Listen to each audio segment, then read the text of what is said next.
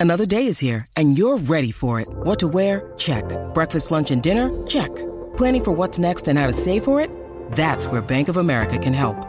For your financial to dos, Bank of America has experts ready to help get you closer to your goals. Get started at one of our local financial centers or 24-7 in our mobile banking app. Find a location near you at bankofamerica.com slash talk to us. What would you like the power to do?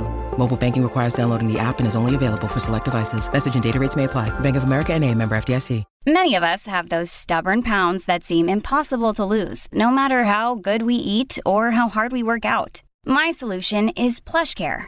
PlushCare is a leading telehealth provider with doctors who are there for you day and night to partner with you in your weight loss journey. They can prescribe FDA-approved weight loss medications like Wagovi and Zepbound for those who qualify. Plus, they accept most insurance plans. To get started, visit plushcare.com slash weight loss. That's plushcare.com slash weight loss. Quels sont les trois réflexes pour chasser la déprime post-vacances?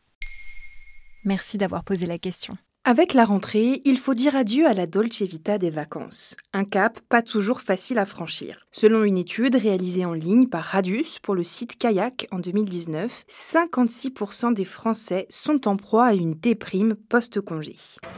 Qu'est-ce qu'il y a, Jackie? Y'a que tes tongs, maman, on rentre sur Melun, les vacances sont finies. Selon les chiffres, les femmes seraient les premières touchées par cette baisse de morale, 56% contre 53% pour les hommes. Et du côté des 18-22 ans, le chiffre atteint même 70%.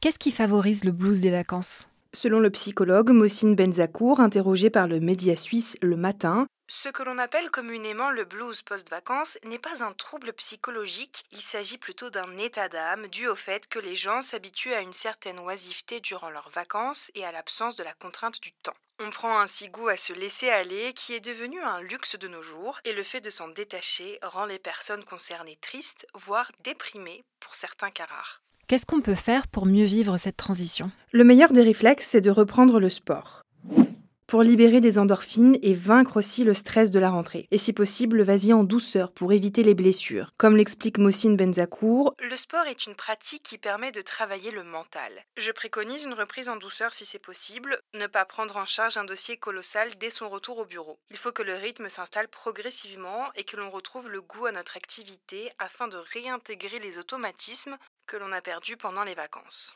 Bientôt la rentrée. Les parents les profs. Bref, l'angoisse. Ensuite, le combat continue dans l'assiette.